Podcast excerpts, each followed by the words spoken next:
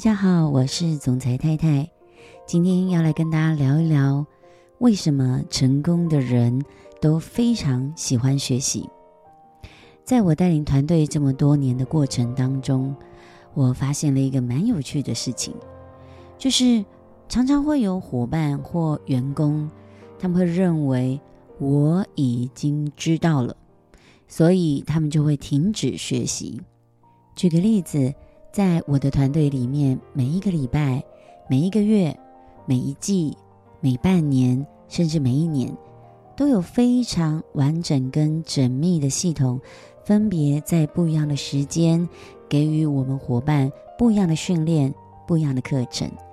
而这些课程、这些训练的目的，都是要帮助每一个伙伴在他们的业务上面的技巧。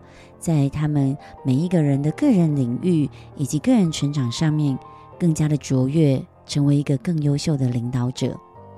培养每一个人成为领导者，是在我们团队里面非常非常重要的一环。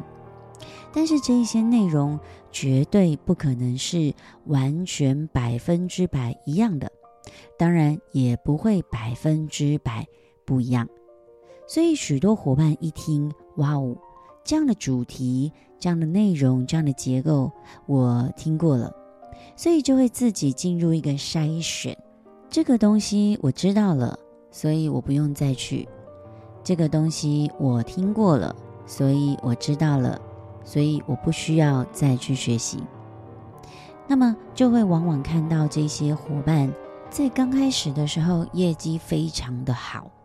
甚至常常会在各大的榜单上面看见他们的名字。然而好景不长哦，通常这样的伙伴大概在半年左右，他们的业绩就会下滑了。然后他们会不断的找方法，怎么办？我应该要怎么做，再精进我的技巧？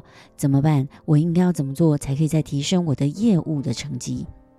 但是再次邀请他们空杯学习，回到原本最初的状态，重新学习，重新回到训练跟系统里面，他们是拒绝的，因为他们的大脑里面出现了三个字，叫做“我知道”。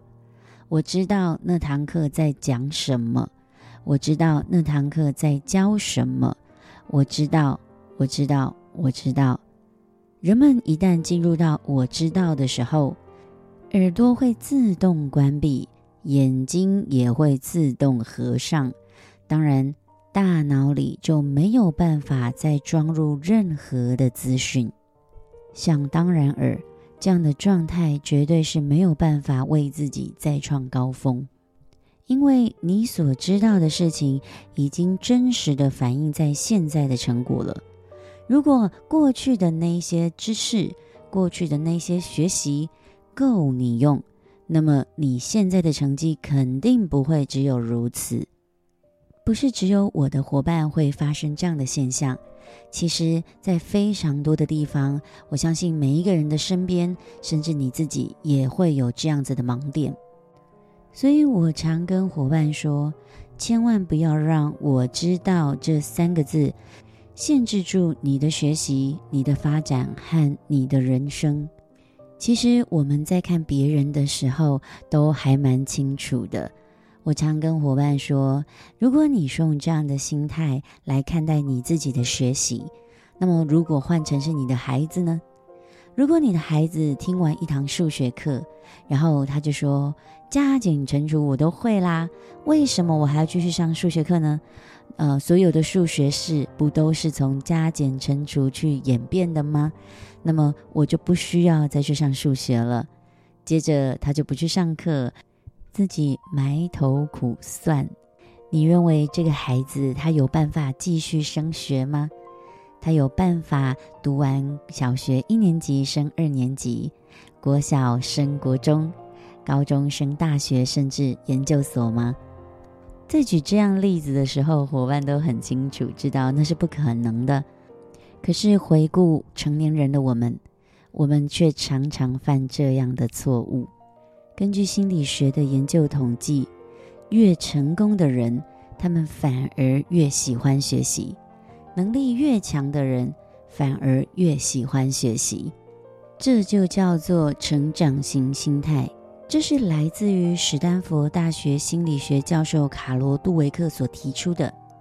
他说，能决定是不是会成功的关键因素，不在于你的天分，而在于心态。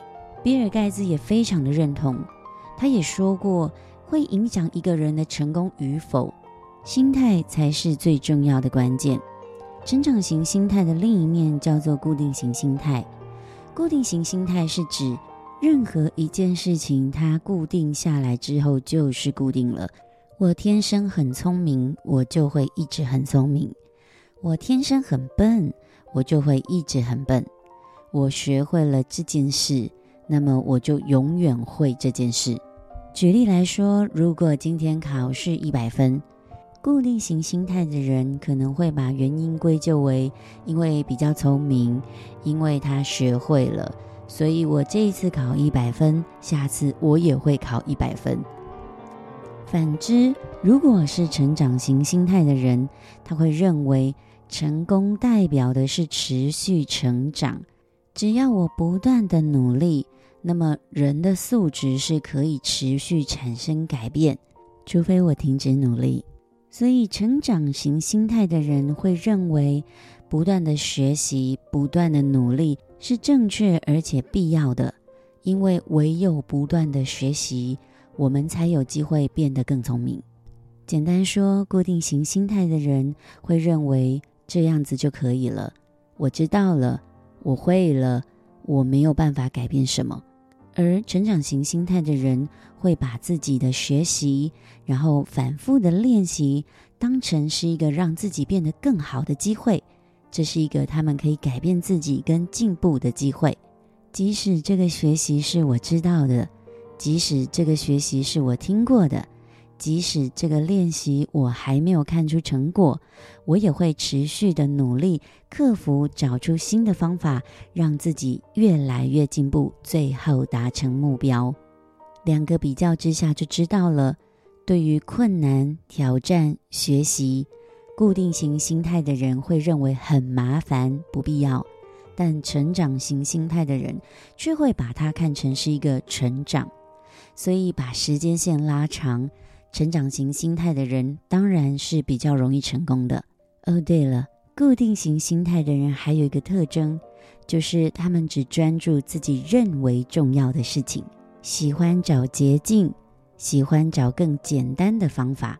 不喜欢接受难的事情跟挑战，但反观看那一些成功的人士，他们却不是如此。特斯拉的执行长马克思曾在接受访问的时候说，自己每一个礼拜都工作一百二十个小时，但是他一抓到空档就会找时间看书。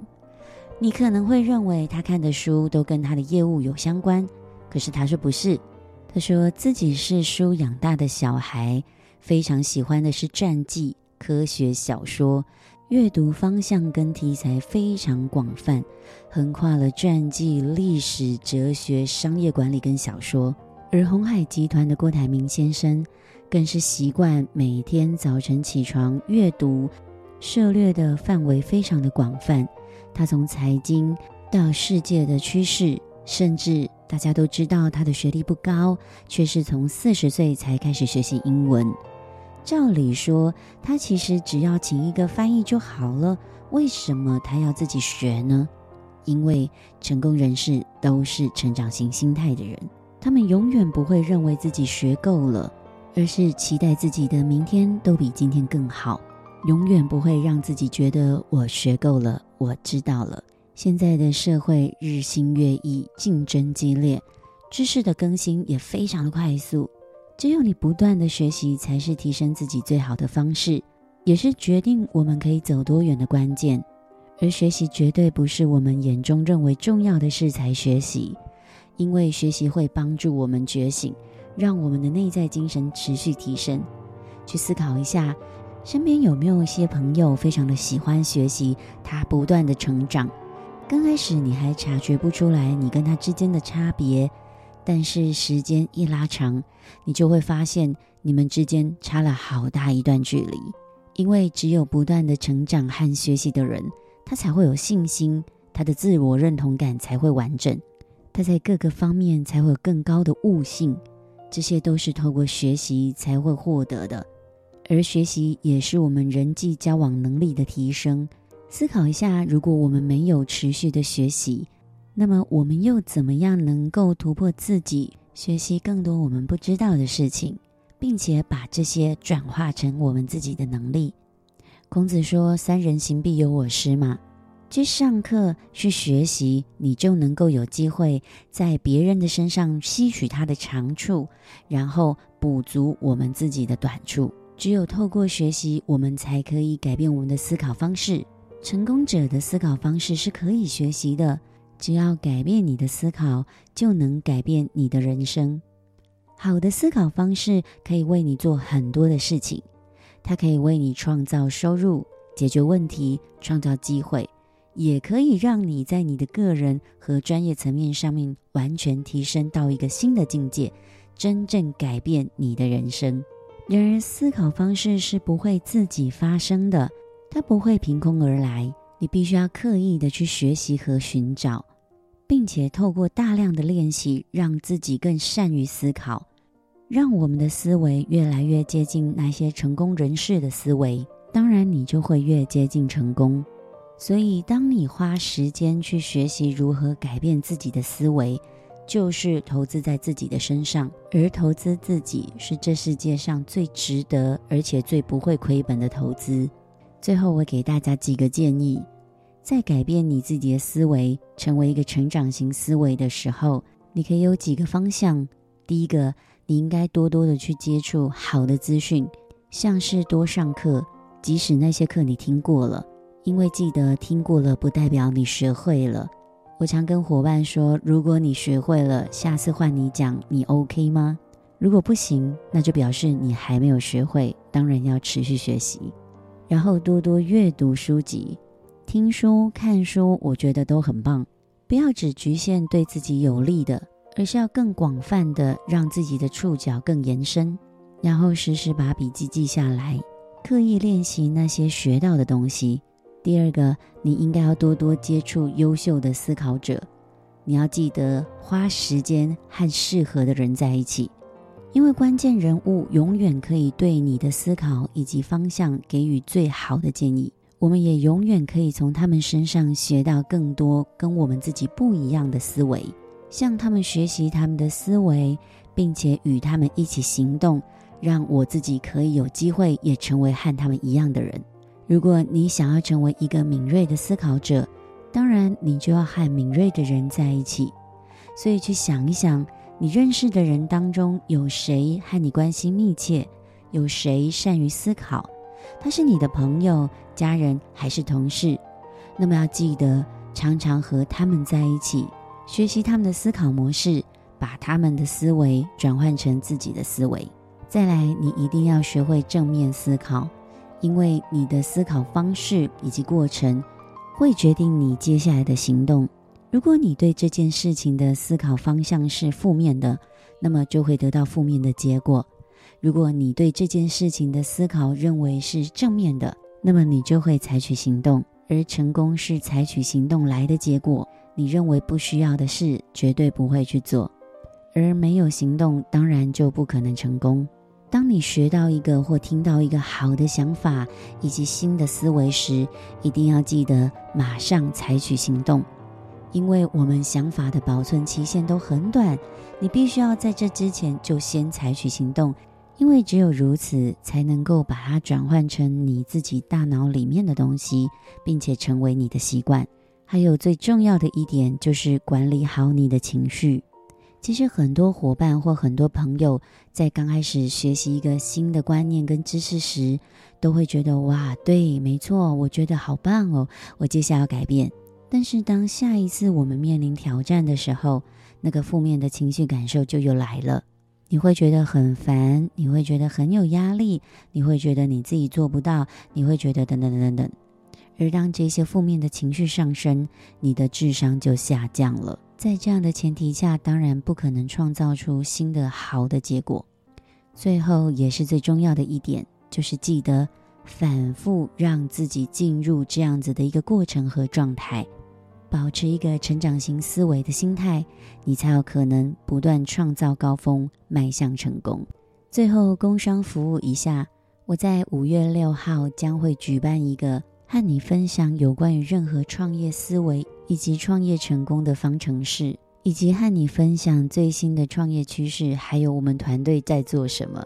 如果你想要创业或兼职或斜杠，或者是你期待在二零二三年的每一个月都为自己加薪多一点收入的朋友，非常欢迎你那一天可以前来，期待可以在会场见到你。